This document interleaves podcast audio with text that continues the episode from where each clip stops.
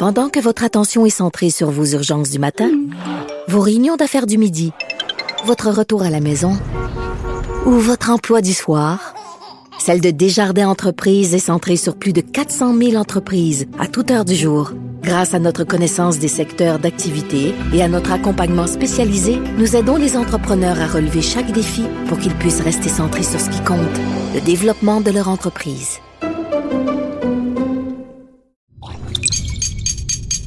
Cube Radio. Silence Veuillez vous lever. La cour présidée par l'honorable François-David Bernier est déclarée ouverte. Entrez dans les coulisses de la justice. Écoutez, vous serez pas jugé. Ils appellent à la barre les acteurs de l'actualité. Oui, votre honneur. Avec François-David Bernier. Avec François-David Bernier. Avocat à la barre. Cube Radio. Bonjour, bienvenue à l'émission. Aujourd'hui, on discute euh, du dossier du ministre euh, Fitzgibbon de l'économie. On a vu cette semaine, on parlait de conflit d'intérêts, d'apparence de conflit d'intérêts. On fait la lumière avec euh, Maître Jean-Paul Boilly. Ensuite, projet de loi contre l'exploitation sexuelle des mineurs déposé par euh, le député Pierre Paulus, conservateur. On lui en parle, dans quelques instants. Un dossier assez important. Euh, il y a cette histoire-là cette semaine du PDG de Savoura et son fils euh, qui sont, bon, il y a eu le rapport du BST, Bureau de sécurité dans les transports, et on apprend des choses qui sont troublantes. Là. On n'a pas eu accès aux données cellulaires. Euh, il y a toute une histoire de confidentialité parce que c'était pas une enquête criminelle. Qu'en est-il? Est-ce qu'on aurait pu euh, sauver son fils, qui, on se rappelle, a pu s'extirper de l'hélicoptère? On va en parler avec le policier à la retraite, Daniel Cléroux. Et pour finir l'émission, on parle avec un restaurateur, Alexandre Grenier, de l'Atelier à Québec et Ophélia, euh, de refermer comme ça après avoir réouvert. C'est quoi l'impact sur les restaurants? Votre émission commence maintenant. Vous écoutez. Avocat à la barre. L'affaire Pierre Fitzgibbon, ministre de l'Économie cette semaine, qui a fait, comme on dit en bon québécois, jaser. Et euh, je vais vous dire d'entrée de jeu, euh, mon opinion là-dedans, là, c'est, je pense qu'on était à la chasse aux sorcières. En politique, malheureusement, pourra plus intéresser de gens d'affaires. Euh, je veux dire, si, si on accroche partout, puis je veux dire, il faut que notre pays soit gouverné par des gens qui ont de l'expérience. Et si on accroche partout, euh, je suis pas sûr qu'on va aller chercher les meilleurs. On, va se retrouver avec les restants de table. Et on en parle avec euh, Maître euh, Jean-Paul Boilly. Euh, Pas mal, pas mal, pas mal d'accord avec vous. Euh, le problème là-dedans, c'est pas une question, on a parlé déjà à l'émission. On a déjà parlé de Pierre Fitzgibbons. L'autre fois, c'était une de ces entreprises là, qui avait, semble-t-il, euh, certains euh, euh, contacts avec certains ministères. Ça, je peux le comprendre. Mais là, on peut-tu se calmer, s'il vous plaît? On parle de, oui, White Star, oui, ils ont eu des, probablement des prêts du gouvernement, mais savez-vous, c'est quoi ça? C'est un fonds d'investissement. C'est comme si vous aviez mis, je dis pas que vous êtes pas riche, Maître Bernier, mais c'est comme si vous aviez mis 10 piastres à la Caisse populaire, puis là, parce que la Caisse populaire va avoir une subvention du gouvernement, ben on vous dit, ah, vous n'avez pas le droit d'être ministre. Moi, là, je, commence à en avoir assez. D'après moi, le François Legault, il est à veille de faire un avis de recherche, euh, puis il va, il va l'intituler Recherche ministre de l'économie et de, l'investissement. C'est ça que Pierre Fitzgibbon est. Puis là, les conditions, ça va être, euh, bon, ben, s'il vous plaît, n'ayez pas d'argent en banque. S'il vous plaît, n'ayez pas de travail. Finalement, soyez, excusez-moi, un T2C, et puis vous allez peut-être pouvoir devenir ministre, parce que là, on est rendu, on veut blanchir plus blanc que blanc. Écoutez, là, je veux pas faire de faux parallèles, mais de la corruption, là, en politique, les gens vont pas là pour s'enrichir. Super. Christian Dubé, le ministre de la Santé, gagnait au-dessus d'un million, caisse de dépôt. Il s'en vient ministre ici, de, là, il est rendu à la santé pour à peu près 150 000 pièces par année. Je m'excuse, si tu veux te remplir les poches, là, va partout sauf en politique. C'est pas à place pour ça. Oui, il y a des gens qui en profitent. En Russie, on a vu notre, notre Poutine nationale là, qui, a, qui a de l'argent pour acheter toutes les achetines de la province. Là, puis ils les revendent à crédit. Je veux dire, c'est clair, il y a de la corruption dans ces pays-là. Mais on est peut-être échaudé avec, Oui. avec la commission Charbonneau. Exact. Mais la commission Charbonneau, c'était pas les ministres là, qui étaient Non, ben, en problématiques. fait, on a eu des noms qui ont sorti, mais il reste que ce n'est pas comme ça que ça fonctionne. On n'est plus au temps de Duplessis où on faisait des routes, puis là, on, on- on- on disait aux gens, qui, les, les- les entrepreneurs de, de pavage, on leur disait, ben là, donne-moi 1000 pièces, tu vas avoir un contrat. Ça marche plus comme ça. D'ailleurs, aujourd'hui, ils peuvent plus donner plus de 100 dollars. Ça prend en baptême pour ramasser euh, de, de l'argent en politique aujourd'hui. Ben oui. Euh, mais c'est qui? Parce que, bon, Mais collègue, collègue du journal qui sort Oui. la nouvelle, moi, je pense que les médias ont, pas le choix d'être vigilants Oui, tout à et, fait. et sortir des nouvelles de même. Surtout un gouvernement majoritaire comme Oui. le CAC, c'est correct. Je- J'ai rien contre ça. C'est ça, moi, je suis d'accord. Mais là, moi, où j'accroche plus, c'est les partis de l'opposition Ouais, eux autres, ils tombent là-dessus à bras raccourcis. qui puis- deviennent comme des, je sais pas comment, c'est quoi Ben, l'expression? ça devient chien de garde, puis là, ça devient, ils deviennent enragés sur des choses, des picadilles. Parlez donc des vraies affaires, parlez donc des vraies choses, au lieu de courir, puis là, on a Ouais, demandé mais pourquoi demander la démission tout de Ben oui. suite? Ben, mais, semble, euh, on va je vais vous demander de l'expliquer, Ouais. mais me semble, on, on- on vérifie la nouvelle, on valide. Ouais. Si, si c'est cohérent, on passe à un autre appel. Ben, on va, il y a des commissions, il y a des, le, le commissaire à déontologie qui peut. Ben, écoutez, il y a eu déjà eu des réprimandes. Dans ce cas-ci, moi, je, je dis que si la dernière fois, il y a eu une réprimande parce que c'est une de ces sociétés, hey, un fonds de placement, là, je vous ai fait une parodie un peu tantôt, mais c'est vrai qu'un fonds de placement, ils peuvent investir dans des millions de, ou des milliers d'entreprises et, et le ministre n'a aucun contrôle là-dessus. Ben, c'est pas parce qu'il a mis 10 000 piastres d'un fonds qu'il y a un Il n'y a contrôle. aucun pouvoir de comme dans, décision. Comme dans Ouellet, comme dans, comme, comme, Ouais, comme c'est dans- ça. comme dans rien. Puis, en tant que ministre, il ne peut pas favoriser le fonds. Ah, je comprends. Euh, il ne peut pas favoriser ce fonds-là pour euh, quelques décisions politiques. Non. Mais Matt Boily a expliqué, là, parce que Fitzgibbon l'a expliqué amplement cette semaine. Oui. Pauvre lui, on dirait que personne ne l'écoutait. Il disait c'est un fonds qui est en liquidation, Exact. donc ça n'a plus d'importance. Qu'est-ce que ça veut Bon, dire? ça veut dire que là, ce fonds-là, qui probablement a été très actif, je ne l'ai pas suivi, mais je n'ai déjà entendu parler, Wildstar, mais maintenant, il est en liquidation. Pourquoi? Ça veut dire qu'ils ne sont plus proactifs, ne font plus d'investissement comme tel, donc ils liquident tranquillement leur position pour redonner aux actionnaires. C'est ça que ça veut dire. revend s'il avait acheté Leur des part, actions dans telle, telle compagnie. C'est ça. Parce que c'est ça que ça fait un fonds. Exact, On ça met de l'argent, puis euh, il essaie de faire fructifier Exact. cet bel argent-là Il- tout du beau monde-là. Ben, il essaie de, pour que Euh, le fonds monte, il faut qu'il y ait des profits. Et s'il y a des pertes en quelque part, ben, le fonds descend. Donc, donc, en quelque sorte, la job était faite avant qu'il soit en politique. Oui. Dans le sens que tous les intérêts de vouloir fructifier, ça- quand il rentrait en politique, on n'était plus là, on Ben, voulait le liquider. Ben, c'est-à-dire que oui, à ce moment-là, probablement. Mais même s'il n'était pas en liquidation, écoutez, moi, si j'achète des actions de Bell Canada, oui, je peux aller à l'Assemblée des actionnaires, mais venez pas me dire que j'ai pas le droit de, de parler aux dirigeants de Bell Canada pour ci ou pour ça parce que je suis en politique. Voyons donc, c'est des actions Mais, qui sont cotées euh, à la bourse. Le- Alors, la crainte, c'est que il y a du... c'est pas tant qu'il dirige euh, le fonds, mais qui, qui favorise. si on parle de Bell, mettons, il y a des actions chez Bell, ben, Ouais. qui favorise pour un contrat Bell parce qu'il se dit, ben, c'est bon pour mes actions. C'est Ouais. ça qu'on. Ben, C'est-à-dire que ça, on- c'est ça qu'on veut éviter. C'est ce qu'on appelle un conflit d'intérêts. C'est pour ça qu'un ministre, lorsqu'un conseil des ministres ou lorsqu'une décision à prendre et qui est en, en situation possible d'apparence de conflit d'intérêts, il doit se retirer. Or, ce que là, M. Fitzgibbon dit, il dit, écoutez, là, moi, j'ai pas participé à ça, de toute façon, mais même s'il avait participé à ça, c'est là, là qu'on dit, à un moment donné, qu'est-ce qu'on veut? On veut savoir quelqu'un qui n'a pas d'expérience. On veut savoir, on a eu le problème là, du chef de cabinet de, euh, de la ministre de, de- de la Culture qui, qui, là, a changé de poste, mais on, on s'est dit l'autre fois, c'est quoi qu'on veut? On veut un chef de cabinet qui connaît rien en culture ou quelqu'un qui, comme ce gars-là, non, non m'échappe, mais qui avait des compétences dans ce domaine-là parce qu'il a, été gérant d'artiste. Bon, c'est tout le problème en politique. On veut toujours des gens, on veut des gens compétents, mais on veut des gens qui, finalement, qui ont rien fait dans la vie parce que si on fait de quoi puis ils connaissent du monde, M. Fitzgibbon, il est en affaires, c'est pas de sa faute, pauvre puis il a réussi.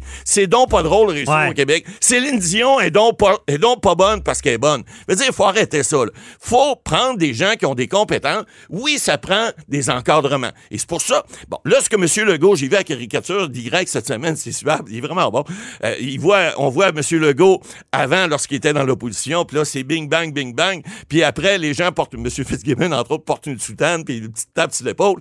Je veux dire, c'est un peu une belle, c'est une, belle caricature. Mais ce qu'il faut comprendre de M. Legault, quand il dit faudrait peut-être changer les règles. Parce que on n'est plus dans une république de bananes, on n'est plus une, on n'est pas au Zimbabwe, si j'ai rien contre ces gens-là non plus, mais il reste que ce n'est pas des, des- les politiciens aujourd'hui en politique, je le répète ad nauseam depuis, depuis des années, il y en a eu de la corruption, il y en a probablement encore dans des petits, dans des sous, sous-ordres en dessous, mais les politiciens vont pas en politique pour, pour se servir. M. Chrétien disait ça.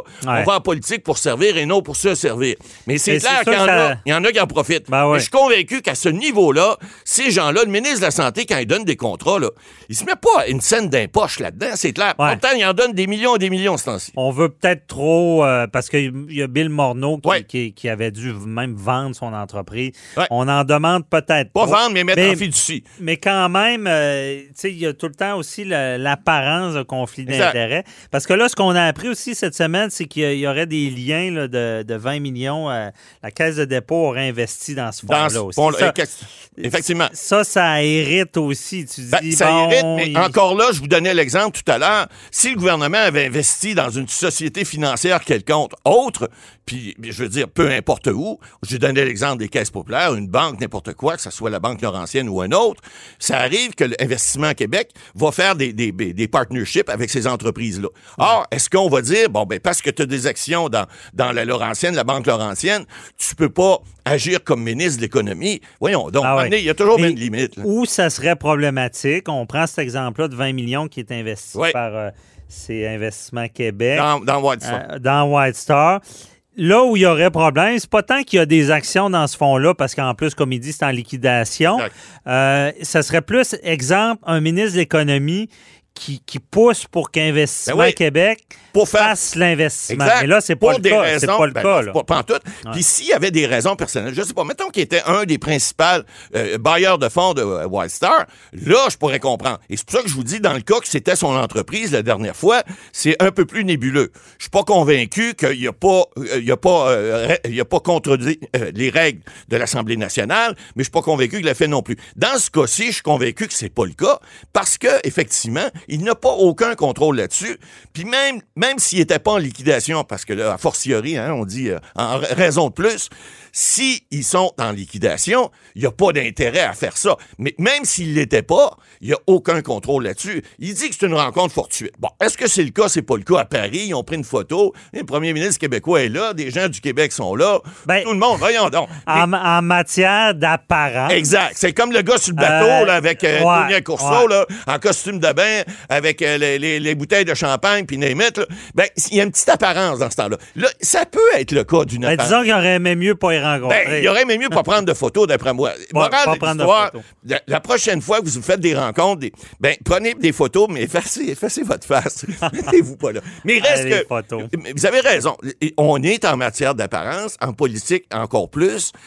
Mais il faut comprendre que lorsque ces gens-là vont en politique, les règles sont établies. C'est ce que l'opposition dit. L'opposition n'a pas tort là-dessus. Quand M. Fitzgibbon est arrivé, il savait. Quand Bill Morneau est arrivé à Ottawa, il savait. Il savait tout ça. Maintenant, est-ce qu'on peut pas, à un moment donné, vous savez, les règles, on le dit tout le temps, c'est là pour être appliqué de façon raisonnable. Ouais. Hein? Il faut pas l'appliquer de façon déraisonnable. Puis là, ben, je pense qu'on on est en train de, de- de- de- de faire un gros pétard mouillé avec pas grand-chose. Puis là, on sort. Hey, quand il va arriver quelque chose de vrai, là, d'après moi, le, le- le Parlement qui est juste en arrière de notre studio, ici à Québec, il va sauter, euh, Maître Bernier, parce que il arrive à Hey. rien, puis les gens craignent, puis là, c'est comme, c'est comme Non, non, c'est ça. ce qui arrive. faut Alors, faire la lumière. En 30 secondes, Ouais. c'est quoi la suite? Il va y avoir une enquête? Ben, écoutez, là, le commissaire à l'éthique va se prononcer, c'est clair. Maintenant, c'est sûr que l'opposition, il tire sur à peu près tout ce qui bouge. Quand il bouge pas grand-chose, ben, il tire sur pas grand-chose. Bon. Mais là, j'ose espérer qu'ils vont pa- passer aux vraies affaires. On parle des féminicides ce temps-ci. On parle de, Bon. évidemment de la COVID. Là, chez moi, avec une ministre, Fitzgibbon, qui a pris une photo il y a deux ans à Paris, là, me semble que ça n'a pas d'allure. Fait que là, va falloir qu'il passe aux vraies affaires puis qu'il arrête de parler des pécadilles puis des histoires comme M. Fitzgibbon. Excusez-moi, là, il connaît du monde puis il va continuer à être en affaires. Puis euh, le, le commissaire à l'éthique, c'est fiable? Oui, je pense que oui. Parfait. Bon. Merci, Mme Boily.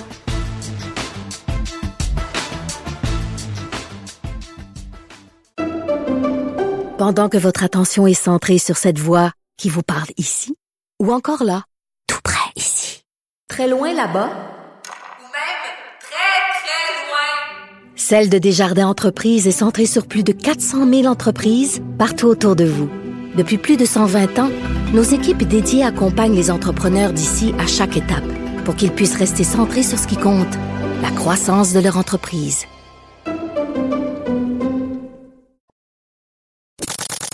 Avocat à la barre. Avec François-David Bernier. Avec François-David Bernier. Dépôt d'un projet de loi contre l'exploitation sexuelle des mineurs. On a vu cette semaine le député conservateur bien connu, euh, Pierre Paulus, euh, qui a déposé mercredi à la Chambre des communes un projet de loi contre l'exploitation sexuelle des mineurs. Euh, ça, c'est quelques heures après que cinq jeunes de Lévis dans la région de Québec, auraient été accusés de proxénétisme et de trafic de drogue. Euh, c'est un problème dont on parle souvent. Euh, il, y a, déjà eu, je crois, des projets de loi. C'est euh, un peu récurrent. Ce qu'on, recherche, c'est avoir plus de moyens de prévention, d'agir et de condamnation, d'agir contre les proxénètes. Monsieur Paulus est avec nous ce matin. Bonjour, Monsieur Paulus. Bonjour, Mal Bernier. Euh, merci d'être avec nous. Euh, expliquez-nous un peu, c'est quoi le, en ce moment le, fléau de l'exploitation sexuelle des mineurs? Là? Ben, merci. Ben, premièrement, pour mettre en contexte, il faut savoir que mon projet de loi au fédéral euh, vient en appui finalement suite à une commission d'un comité spécial qui a été fait par l'Assemblée nationale du Québec, donc une comité spéciale sur l'exploitation sexuelle des mineurs, mhm. qui a duré un, comité qui a duré pendant un an et demi, puis a soumis un rapport en décembre. Donc, dans ce rapport-là, il y avait 53 recommandations. Là-dedans, il y en avait quatre qui touchaient le, fédéral, donc qui touchaient le code criminel. Donc, moi, dès les débuts, j'avais dit au président du comité à l'époque, Yann Lafrenière, qui est maintenant ministre, j'avais dit, Yann, quand tu vas être prêt, quand vous allez être prêt, tout ce qui touche le fédéral, ça m'intéresse, je veux être avec mhm. vous autres là-dedans. Parce que l'exploitation sexuelle euh, des mineurs, euh, c'est un fléau. Euh, c'est des choses qui, qui parfois sont méconnues du grand public, mais ceux qui ont, qui ont vu peut-être l'émission La Fugueuse il y a deux ans, ça ceux qui l'ont écouté peuvent se rappeler la, jeune fille d'une famille correcte euh, de, la région de Montréal qui se ramasse finalement sous exploitation sexuelle avec son fameux Damien, qui était le mhm. proxénète. Ce qui est, finalement pas tant de la fiction, c'est ce qu'on s'est rendu compte avec cette série-là. Ça, existe vraiment. Absolument, absolument. Il y a des centaines de jeunes filles qui sont pris là-dedans. Il y a des jeunes garçons aussi là pour. Euh, euh, mais il reste que la, la, la juste la, longueuil, il y a une centaine de filles qui viennent de la région de Longueuil, qui sont là-dedans actuellement, plus évidemment plusieurs autres ailleurs au Québec, dans la région de Montréal. Des filles qui sont prises dans, ces réseaux-là, qui se font euh, envoyer un peu partout ailleurs, des fois dans le monde ou ailleurs au Canada, pour les sortir de la région. Donc, c'est un fléau, c'est un problème. Puis, en plus, il y a l'exploitation sexuelle aussi sur euh, Internet, des vidéos qu'on voit. Donc. Mais, euh, seulement une petite parenthèse, les, ces jeunes filles-là sont vraiment euh, pris sous le joug de ces proxénètes-là. Ils sont le, le but, c'est de les déstabiliser là, pour qu'il n'y ait plus de ressources autres que, que, que se prostituer. Là. Exactement, parce que ça commence souvent avec une relation de, de ils sont approchés, euh, le, le, le, professionnel va, à ce moment-là va jouer le rôle d'un chum, ah, t'es mhm. belle, t'es fine, t'es belle, t'es fine, puis ça, ça finit par euh, les forcer à l'exploitation, en les droguant, en, abusant de toutes les façons possibles. là, on parle de filles euh, qui commencent même à l'âge de 12-13 ans, là, c'est très, très jeune. on parle pas de filles de 17 ans et plus, on parle vraiment là, de mineurs. On réussit vraiment à atteindre des jeunes filles jusqu'à l'âge de 12 ans. Euh, est-ce qu'on est-ce qu'on profite euh, de on va aller les proxénètes se tiennent proches des écoles pour ce faire? Il y a toutes sortes de façons. Euh, il y a des quartiers des fois un petit peu plus défavorisés ou des mhm. coins que c'est plus facile de les, voir dans la rue, dans les parcs, puis de rentrer en contact avec elles. Puis c'est ça. Il y a une façon de les attirer dans leur sous leur griffe, là, puis à un moment donné, il, devient trop tard. Donc, c'est pour ça que que je veux qu'on j'appuie, j'appuie la commission spéciale du Québec avec la recommandation et je veux que le fédéral fasse les changements euh, au code criminel pour être plus solide face à, ces proxénètes-là. Mm-hmm. Et quelles sont ces euh, on parle de quatre recommandations pour le code criminel. Qu'est-ce qu'on veut faire là pour être plus euh, proactif? Premièrement, il y a les peines cumulatives. Là, il faut comprendre actuellement, si je prends un exemple, un professionnel de quatre filles. Bon, il y a quatre filles qui travaillent pour lui, euh, qui rapportent en passant 200 à 300 000 par année souvent. Là. Mm-hmm. euh, ça serait si la, la professionnelle est condamnée à cinq ans par fille. actuellement, c'est des peines concurrentes. Donc, il va faire cinq ans, dans le fond, pour les quatre. Juste un, 5 ans. Ça, c'est cumulatif, ben, ça s'additionne. C'est ça. Dans, il se fait accuser, mettons, euh, proxénétisme, trafic euh, d'humains, euh, vente de drogue, tout, tout ça. On va prendre la peine la, plus grande, mettons, c'est 10 ans le maximum, mais il pourra pas, ça ne pourra pas cumuler parce qu'il y a cinq chefs d'accusation. Mais là, vous voudriez, vous, que c'est ça, que ça puisse être cumulé là, pour, pour avoir des sentences plus longues. Là.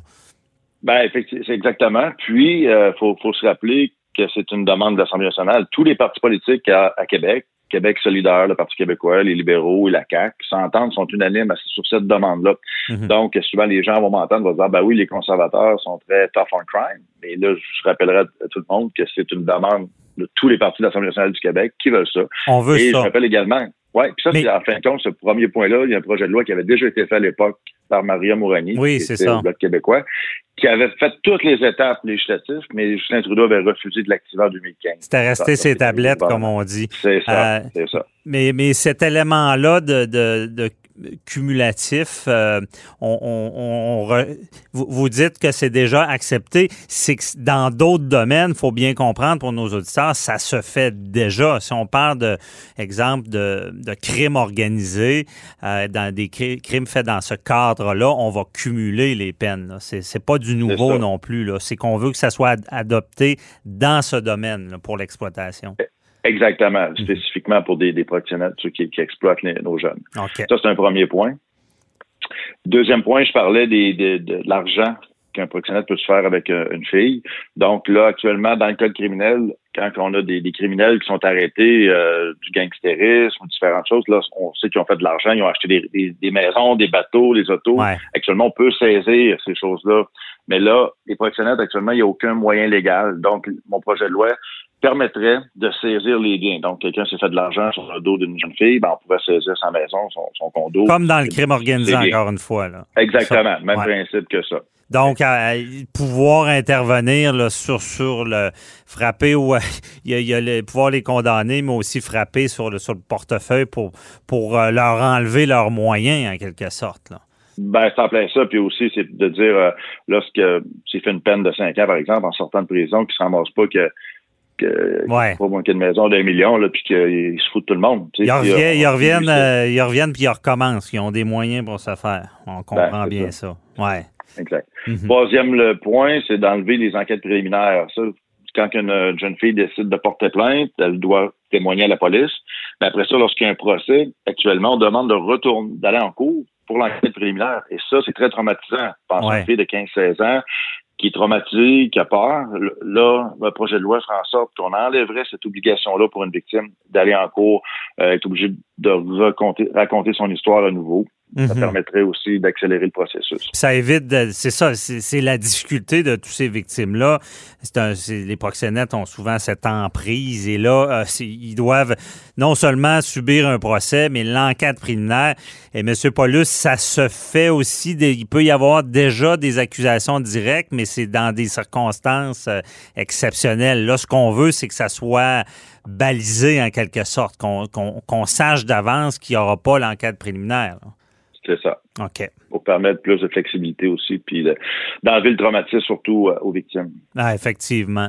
Euh, ben, parenthèse encore, est-ce qu'on on veut euh, favoriser les témoignages des victimes? Parce que je sais, à, ma connaissance, il y a aussi une problématique, une sorte de, de, de, problème récurrent qui fait que rendu au procès, pour réussir à, à, mettre en, prison, si on peut dire, ces proxénètes-là, les, les, victimes ne veulent plus témoigner ou ont peur de témoigner parce que dans la rue, ils peuvent être, euh, avoir des représailles. Est-ce qu'on essaie de gérer ça aussi? Ben, ça fait partie de l'ensemble des recommandations du rapport. C'est sûr qu'il y a un volet qui va relever plus des, des euh, de la prévention, de l'aide, le support qui va être donné aux victimes, qui va venir via le gouvernement du Québec.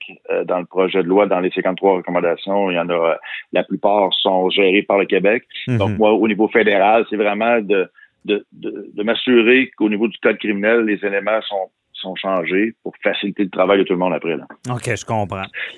Puis le dernier point, le quatrième point, oui. Oui, allez-y.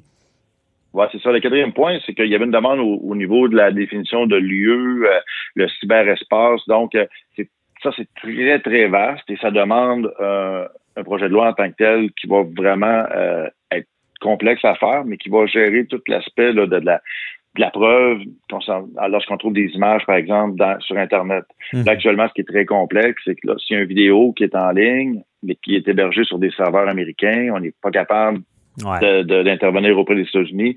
Donc, le- mon projet de loi, ce volet-là, on demande au ministre de la Justice de prendre des actions afin de, de, de, de brasser tout ça et de, de, de trouver une façon de faire un projet de loi clair et d'avoir une, une entente aussi avec, euh, par exemple, les États-Unis ou d'autres pays dans le monde pour pouvoir accéder à la preuve facilement. Avoir des moyens, effectivement, parce que c'est hautement dommageable de ne pas être capable de retirer ce genre de vidéos-là pour les victimes. Euh, il nous reste environ deux minutes, mais je voulais savoir, euh, M. Paulus, euh, c'est quoi vos- les... Parce que, tu sais, ça fait longtemps qu'on en parle, c'est un fléau. Pendant qu'on parle, il y a des victimes. Euh, je, félicite votre action de vouloir bouger dans ce sens-là. Mais quels sont les obstacles à venir? Est-ce que c'est seulement une volonté du gouvernement Trudeau qui n'est pas là de régler, d'essayer de régler le problème? Ou? Ben moi, mon projet de loi, je suis dans l'opposition, c'est un projet de loi d'initiative privée. Donc, actuellement, le projet de loi est écrit, complété, déposé à la Chambre des communes. Là, maintenant, au niveau de la planification, de la priorisation, ça peut être loin et une élection peut arriver avant qu'on ait eu le temps de le débattre. Hmm. Donc, moi, c'est pour ça que je tends la main au gouvernement. J'ai tendu la main à Justin Trudeau, au parti, au parti d'opposition, en disant, M. Trudeau, vous avez le pouvoir comme gouvernement. Si vous voulez prioriser, vous pouvez même vous pouvez mettre en priorité mon projet de loi à la Chambre des communes, qu'on puisse le débattre et le voter le plus rapidement possible. Donc, n'en tient qu'à lui de prendre cette décision. Oui, et euh, on- c'est hautement dommageable qu'on s'occupe pas de ça. On s'occupe de beaucoup de dossiers, mais euh, ça, on le répète, c'est- un fléau. Euh, une fois que le mal est fait, c'est difficile à réparer. Ces jeunes filles-là ont des séquelles à vie. Euh, on peut, c'est des tueurs d'armes, on se cachera pas. Donc, on, on souhaite, euh, Monsieur Police, on, on félicite euh, vo- votre action là-dedans. Euh, bon courage pour le reste. On, on souhaite là, que le gouvernement priorise euh, ce dossier-là. Merci beaucoup. Merci, M. Bernier. Bonne journée. Bye bye. Bonjour. Merci.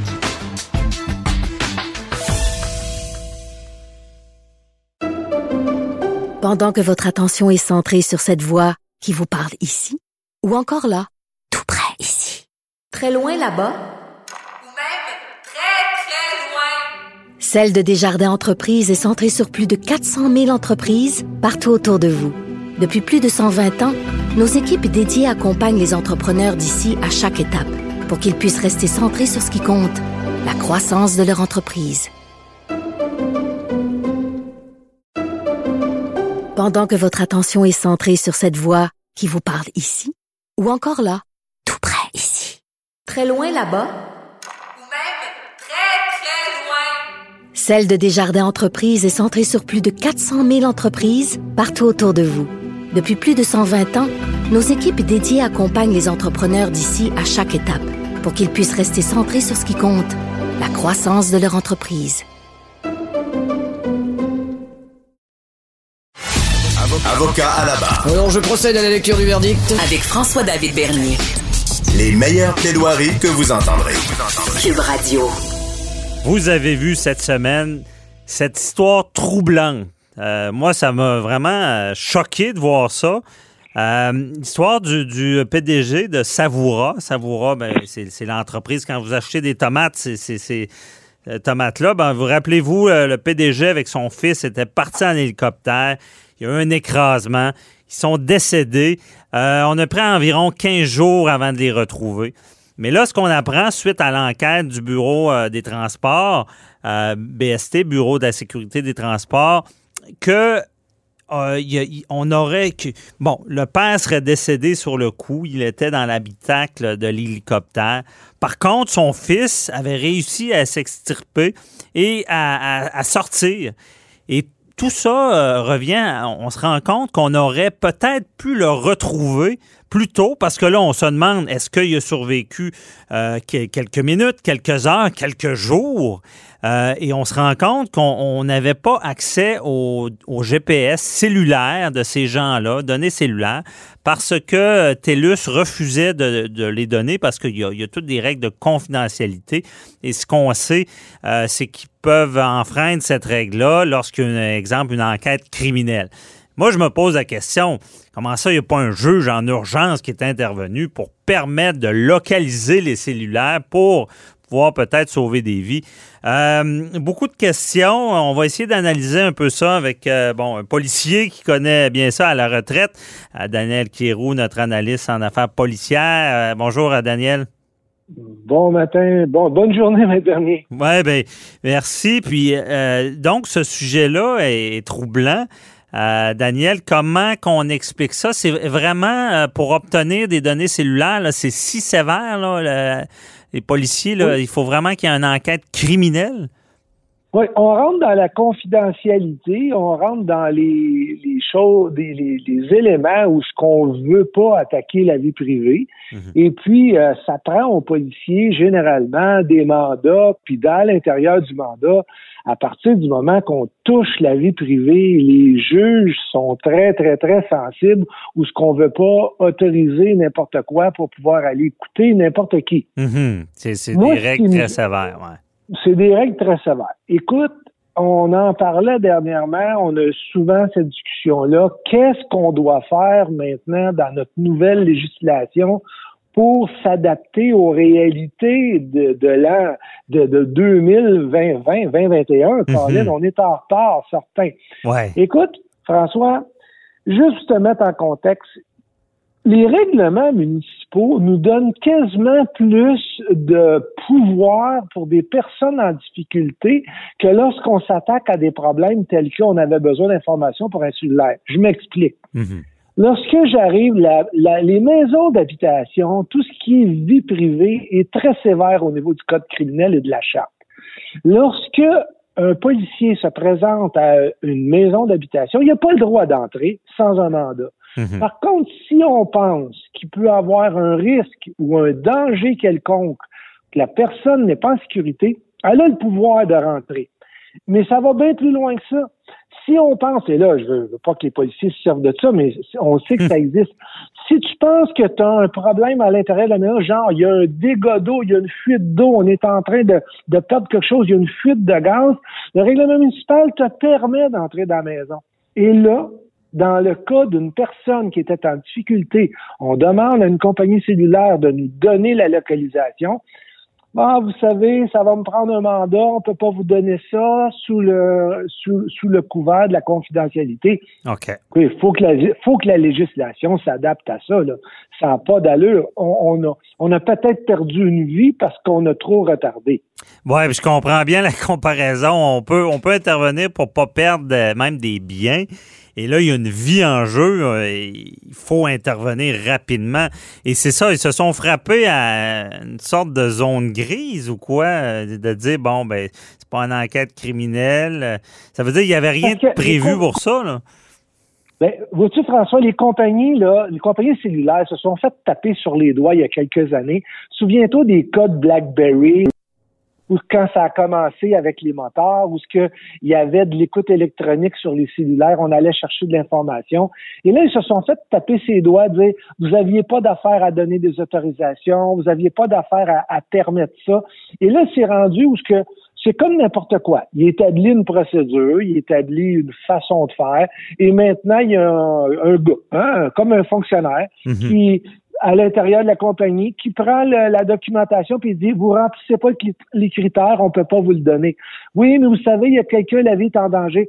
Donnez-moi l'autorisation, je vais vous le donner. Puis là, ils, se rabattent sur ces communiqués-là, puis ces directives-là qu'ils ont à l'interne, puis ils ne donnent pas l'information. Mais en contrepartie de ce qu'on peut comprendre de l'événement de, de, de ce monsieur-là qu'on a perdu, ben, de son fils, c'est qu'il y a un juge qui n'a pas autorisé ça rapidement non plus.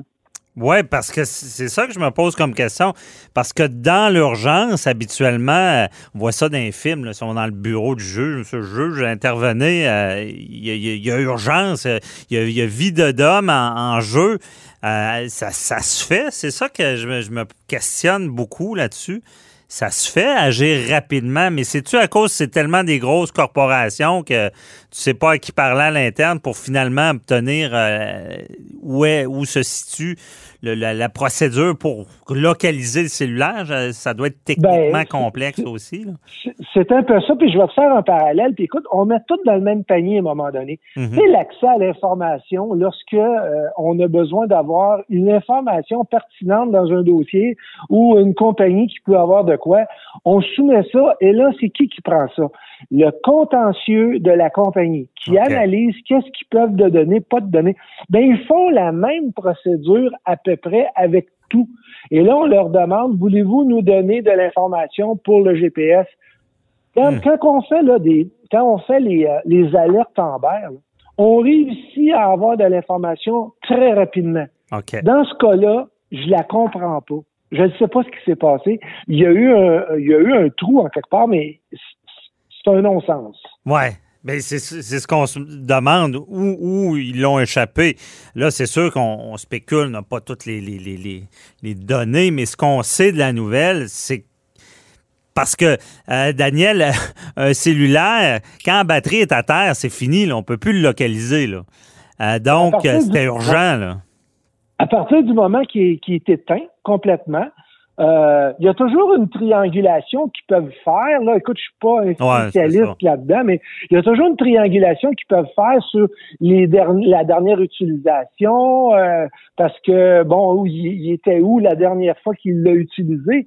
Mais à partir du moment que c'est mort, c'est mort. là. C'est fini, il n'a plus de cellulaire, il n'y a plus moyen d'aller le chercher. Mhm. Donc, dans certains cas d'urgence, une sorte de lourdeur administrative fait qu'on ne on peut pas agir si rapidement. Puis ça pourrait, ça pourrait, parce qu'on n'a pas tous les détails, être un exemple. Euh.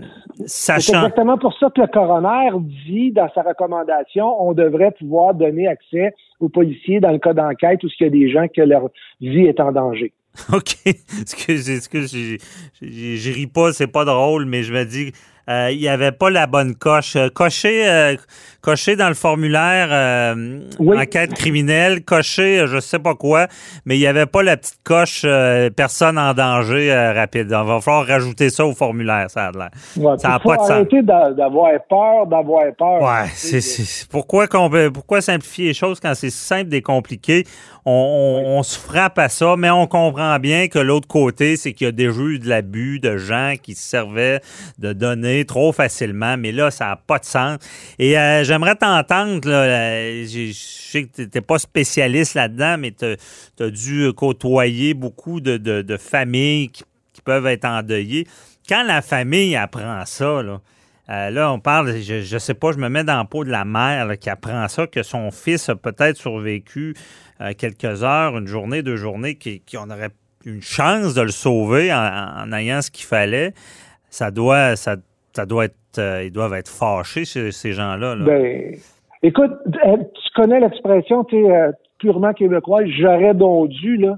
ouais. Hein, on, on- on le voyait souvent avec les personnes où ce qu'on apprenait qu'il y avait eu un suicide, puis on disait Oh, j'aurais donc dû aller lui parler hier, j'aurais donc dû voir, j'aurais donc dû savoir.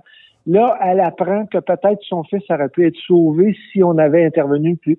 Non, je ne même pas pensé le risque de poursuite puis tout ce qui va s'en Ouais. suivre. Mais tu sais, ça règle rien, ça, la poursuite, hein. C'est la vie de la personne qu'on ramène pas. Fait que non, je, les gens deviennent très, très fâchés, puis écoute, ils perdent toute forme de rationalité dans ce temps-là. Donc, il va falloir laisser tomber la poussière, puis il va falloir qu'il y ait des gens qui, qui répondent à des questions prochainement. Ben oui, parce que ça devient une torture de savoir qu'on on, on aurait peut-être pu faire plus. Là. Y a-tu Oui, du monde qui, qui, qui- je sais pas, y a-tu du monde qui vont se faire pointer du doigt? Quand quand Ah, suis convaincu. Je suis convaincu que là, euh, maintenant que l'information est sortie, euh, je serais pas surpris. Puis ces gens-là, ils ont les moyens de le faire, là, hein, tu le sais. ouais. Euh, je serais pas surpris que là, on aille beaucoup plus loin dans dans dans euh, dans les, les, les événements ou dans l'information qui est sortie et ça va devenir comme une mission là. Ça- Mhm. euh, Pour On va, savoir. en entendre par- on va en entendre parler plus longtemps que ça vienne de sortir. Oui, c'est certain. Moi, je vous dis euh, d'avance, là, bon, en civil, là, il y a une grosse cause là. là. Si ce Ah, qui est dit convaincu. est vrai, euh, le solatium doloris, on sait les poursuites pour euh, perte d'un être cher, Euh, il y, a, il y a une grosse cause là si vraiment euh, on, on se rend compte qu'on on n'a pas obtenu tout ça. Puis que c'est, en tout cas, c'est, c'est encore, c'est encore un gros débat parce que est-ce que c'est systémique? Tu sais, Est-ce que c'est pas la faute à personne? Parce que, comme je dis dans le formulaire, c'était pas prévu la coche urgence pour localiser quelqu'un? À suivre, mais il y a un problème, puis effectivement, tu as raison, ça, ça sera fouillé certainement. Merci beaucoup, euh, Daniel Pierrot, euh, très éclairant encore une fois. On se reparle pour un Ça autre m'a fait dossier. plaisir. Bye bye. C'est bon, ben, dernier. On se reparle bientôt.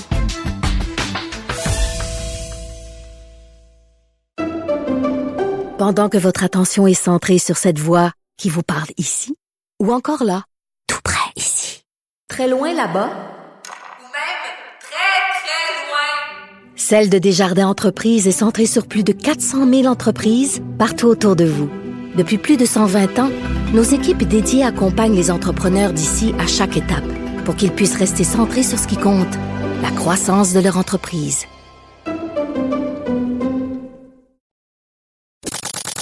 Avocat à la barre. Avec François-David Bernier. Avec François-David Bernier. La pandémie euh, est pas facile. Hein. Ici, maintenant, on se retrouve dans une troisième vague. Euh, on y pensait. On l'a vu en Europe, ça s'en venait.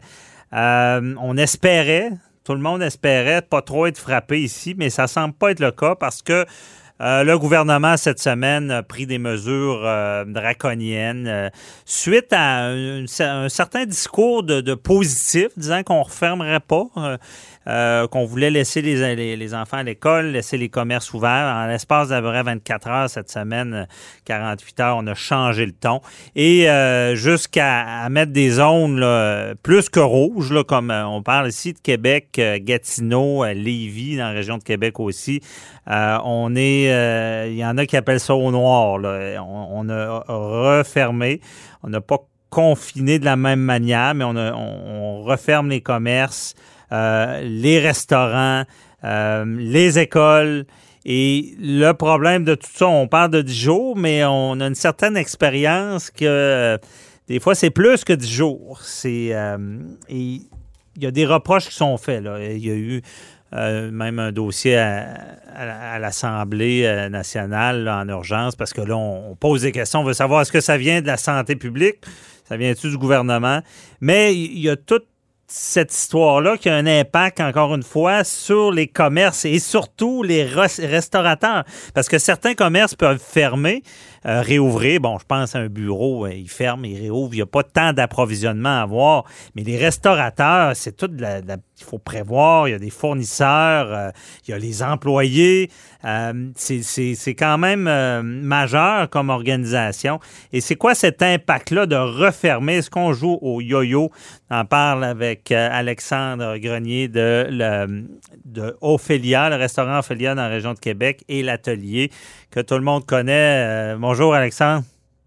Salut Franco, comment ça va? Ça va bien? Euh, toi, comment ça va? Est-ce que euh, cette nouvelle-là, euh, est- c'est difficile là, quand on est propriétaire de restaurant? Mais regarde, on, on voyait les chiffres, on, on voyait ça grimper. On a, on a été très surpris de, de voir que mardi dernier, ils n'annoncent pas une fermeture puis qu'ils nous disent qu'on allait rester ouvert. Euh, ça, c'est- ça, été- ça avait été accueilli euh, et avec surprise, mais c'était beaucoup de joie. Je dirais que chez, chez nous et chez les chez beaucoup de nos euh, nos, euh, nos collègues restaurateurs euh, qui préparaient notre week-end de Pâques, ça avait été accueilli avec des- de l'enthousiasme. On avait préparé nos commandes, on avait décidé de, de se loader pour la fin de semaine. Puis le- une journée après, de se faire dire qu'on allait fermer tout de suite, ça a été une bonne plaque d'en face. Ouais. Parce que c'est ça, le Pâques pour les restaurateurs, une bonne période, les déjeuners, les soupers. euh, euh, donc, pensez rester ouvert. Ben, c'est que tout le monde fait des affaires spéciales. Pour Pâques, on fait un menu spécial. Euh, il va y avoir du foie gras, il va y avoir des huîtres, il va y avoir des, des choses plus coûteuses, souvent qui sont commandées pour ces, euh, ces fêtes-là. Euh, les gens, c'est des, des moments où ils vont manger au restaurant encore plus. Donc, euh, oui, il y a des commandes qui se font, puis là, il y a de l'argent qui va être perdu chez beaucoup de restaurateurs. Mhm. Malheureusement, c'est à cause d'un- d'une mauvaise communication. Euh, ultimement, je peux comprendre, euh, je peux comprendre qu'il y ait des mesures supplémentaires qui soient mises vu la situation actuelle, euh, mais euh, de, de se faire dire une journée, tout est beau, euh, business as usual, on continue à travailler, puis que le lendemain, on nous dise euh, pour fermer euh, tout de suite euh, à 24 heures d'avis, je trouve que c'est un manque de respect total. Ouais, parce que honnêtement, est-ce que sachant toute l'organisation, toutes les dépenses pour euh, réouvrir, est-ce que vous aurez aimé mieux, euh, ça aurait été mieux d'être plus prévenant et ne pas réouvrir, attendre, et quand on le fait, on le fait pour de bon?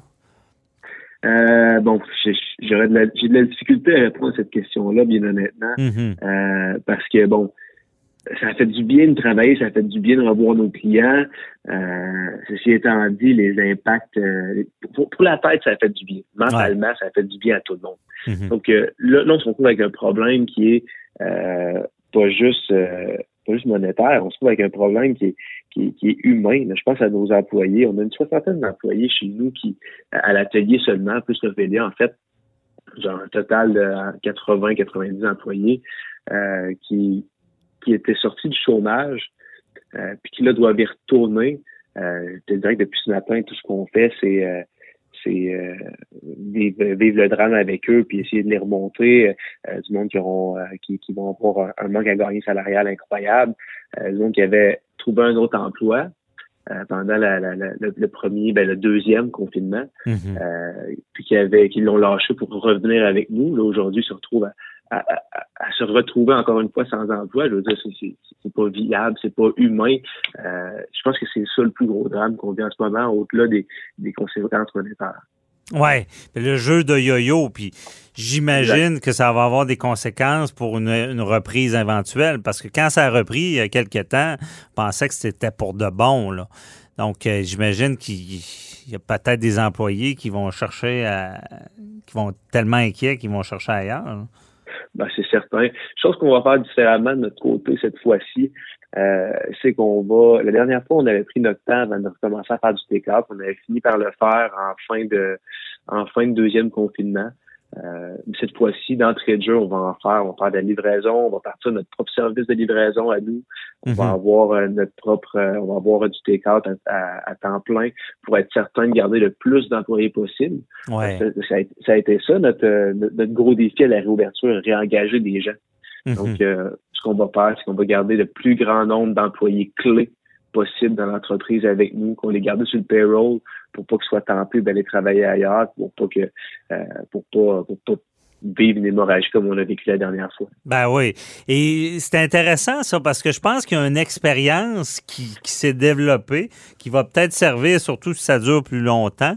Euh, et même, moi, je me suis surpris à, à la reprise des restos de, de quand même commander puis d'aller chez nous. Tu sais, je veux dire, il y, a- il y a comme une habitude qui s'est formée que, qui peut euh, être exploitée aussi. là. Les, les- les gens comprennent mieux qu'ils peuvent manger du bon restaurant euh, en commandant, là, que c'est pas rien qu'au McDo. Là.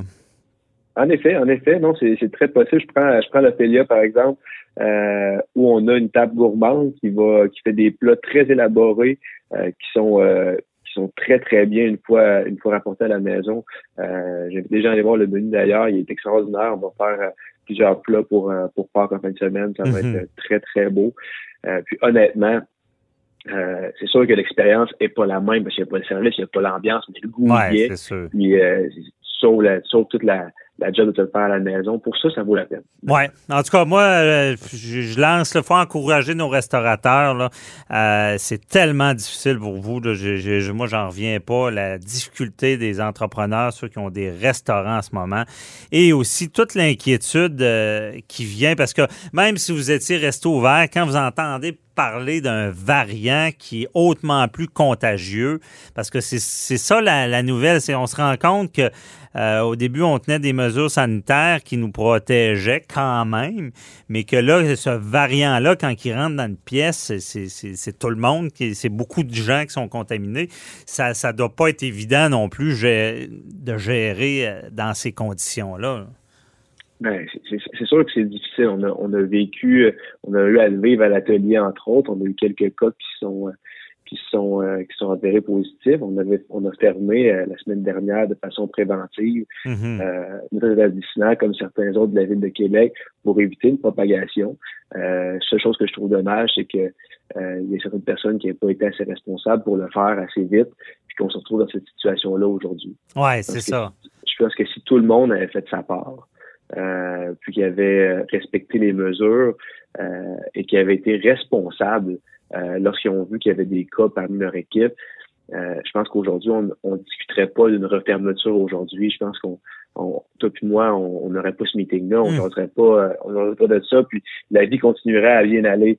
Je pense qu'en ce moment, les gens doivent faire attention, respecter les mesures, puis euh, être seulement vigilants, puis bien gérer en fonction des demandes de la santé publique. C'est pas sorcier. Là. Ils ne demandent, ils, demandent pas des, choses infaisables en ce moment.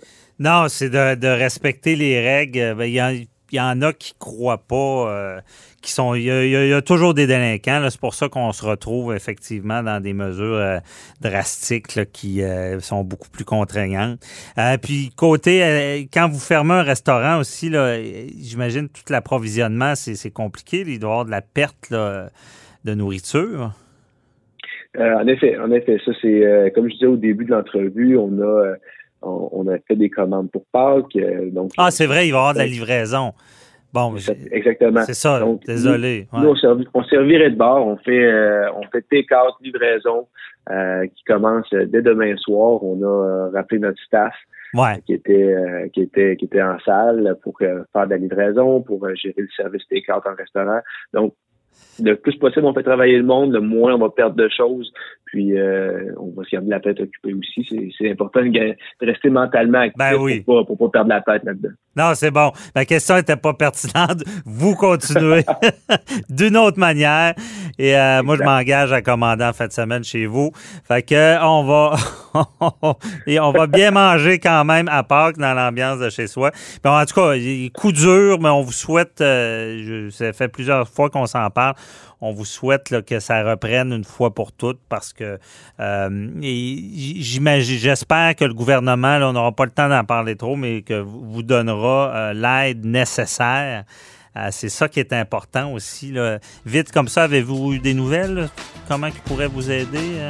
Ou c'est pas encore réglé, ce là C'est pas, encore, pas encore réglé. Puis honnêtement, euh, je pense que si on attend après l'aide du gouvernement pour survivre, on ne survivra pas. Ouais. Donc, euh, si euh, toute aide sera le bienvenu, mais en attendant, continuons à travailler fort puis à, regarder en avant sans, trop.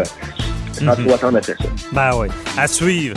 Merci beaucoup, Alexandre Grenier de l'Atelier. Et Ophélia, soit le meilleur. Bye bye. Bye bye.